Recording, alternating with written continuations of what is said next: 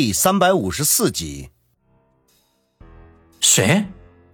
李海涛傻乎乎的问道：“哼，你这个笨蛋，你最近都不看新闻吗？那个穿着皮裙的女人，正是苏氏集团新任的掌舵人苏辛迪。”马樱花沉声说道，随即好像想到了什么似的，目光如电的扫向王宇，柳叶眉皱在了一起。苏氏集团的掌舵人，李海涛吃惊不小。要知道，他的生意和人家苏氏比起来，那就是小打小闹的小作坊，给人家提鞋都不配。还有那个最后走的那个，和王宇打手势的那个女人。马樱花收回看王宇的目光，显得有些心慌意乱，声音都有些微微的颤抖。他不会也是那个集团公司的老总吧？李海涛现在开始后悔了。真不应该和王宇胡闹下去。如果一直保持在电话里的那种客气，现在岂不是很容易就和王宇套上关系了？只要他开口帮忙跟苏氏的老总说说，给自己点残羹冷炙，那也就够潇洒一辈子了。可是现在呀，骑虎难下呢。这会儿听马樱花又说起另外一个女人来，这心里头就冒出了这样的想法来。没想到马樱花撇撇嘴说道：“你可真是孤陋寡闻呐！哎，如果我没有记错的话，那位就是现在正在蒸蒸日上的朝阳公司的老总杨思思。听说他的另一个身份就是朝阳会老大的情妇，黑社会呀！不不，不会吧？”李海涛感觉脑袋都在嗡嗡的直叫，无论是朝阳公司还是朝阳会，他都有所耳闻。只是像这种对他而言如同远在天际的事情，他并不怎么关心。但是“朝阳”这两个字儿，代表的就是势力，这一点他是知道的。他没有想到王宇会和这些很牛逼的人认识，看他们之间眼神和对话，关系还非同一般呢。正在这时，餐厅的门又被推开了，只见一个年轻人肆无忌惮地走了进来，一身的飞扬跋扈，脖子上还挂着一条大金链子。透过门向外看，竟然有几十个头发染得五颜六色的小青年站在走廊两侧，毕恭毕敬。旭哥，出来吃饭怎么不知会兄弟一声，也好让兄弟给你撑撑场面。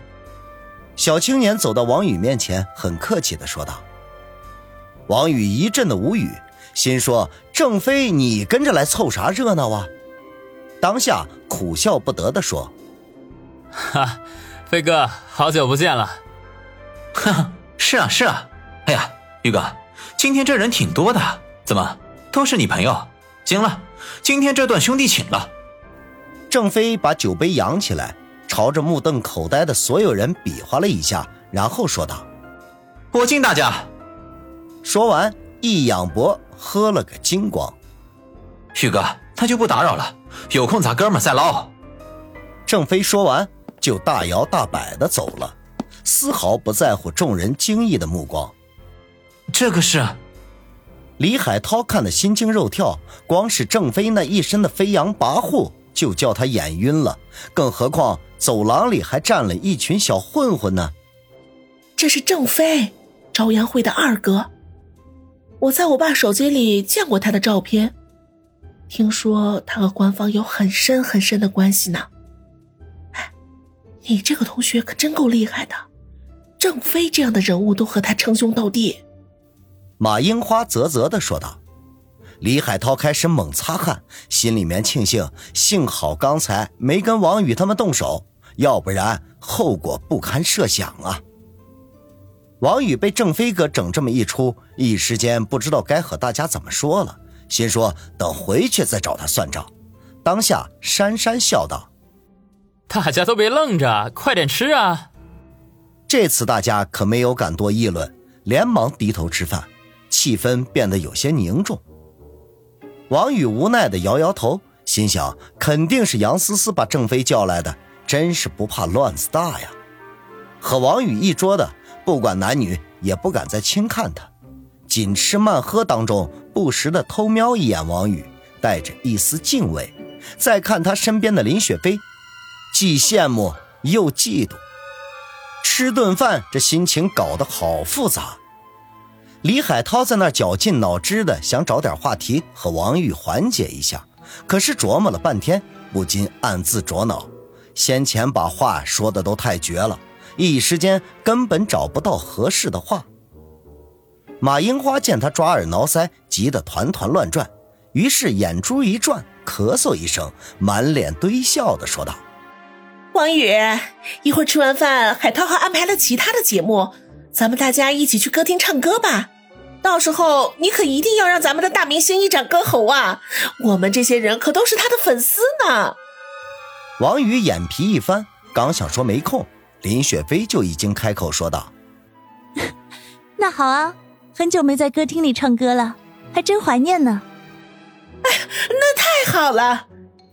马樱花顿时大喜，接着又神神秘秘的说道：“林小姐，你放心，我们是绝对不会把你来这里的事情说出去的。”那真是太感谢了。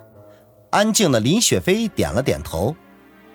王宇暗中苦笑，林雪飞性情直率，又喜欢热闹，马樱花的提议可谓是正中他下怀。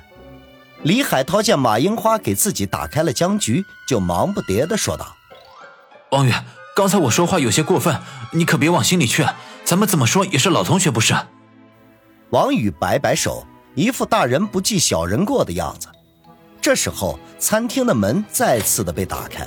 只见宋奎、宋胖子舔着肚子，摇摇晃晃地走了进来，干瘦的孙威陪在身边，两人一胖一瘦，形成了极为鲜明的对比。嘿，宇哥，刚刚听说你在这里吃饭，我和老孙过来跟你套套近乎。宋奎一进来就抻着脖子大声地说道，这生怕别人听不见似的。我去，这胖子一看就是富二代。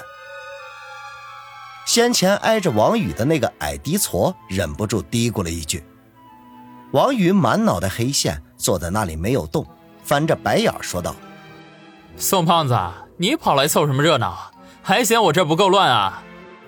宋胖子本意是来给王宇撑场面的，没想到却惹到王宇不高兴，顿时显得有些手足无措。赶紧向身边的孙威使眼色求助。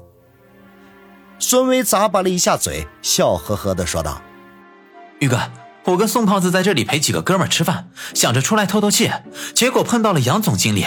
他说你在这里吃饭，我们哥俩就冒失的过来看看。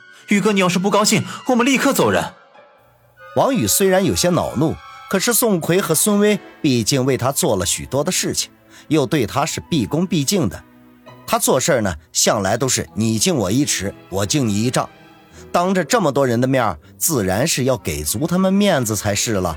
当下紧绷的脸缓和了下来，站起身，微微一笑，说道：“宋少、孙少，别误会，我刚才心情不好，不是冲你们。回头我就摆桌酒席，向二位赔罪。”不敢不敢，既然这样，宇哥你慢用，我们兄弟就先回去了，那边还有朋友等着。孙威和宋奎对望一眼，后背冷汗直冒。以前呢，他们是想巴结王宇身后的李家，现在却对王宇又是敬畏又是感激。要知道，他们的生意都和苏氏有关，而王宇又是苏氏的乘龙快婿，随便一句话就可能断了他们的生路。孙威家年前陷入危机，还不是人家王宇一句话就给解决了？那就冲这点，他们就感激不尽了。李海涛眼睛一直瞪得溜圆，在宋奎身上来回的打转，犹豫了半天，就站起身来，凑过去，笑呵呵的说道：“宋哥，还记得我不？我是小李呀，卖板材的那个。”宋奎瞟了一眼李海涛，觉得有些印象，但是很模糊，干脆眼皮一翻，不做搭理，心说。这货怎么比我还没眼力劲儿？没看见我们正和宇哥套近乎呢？李海涛见他理都不理自己，顿时脸色有些发青。这留也不是，回去也不是，尴尬的站在那里。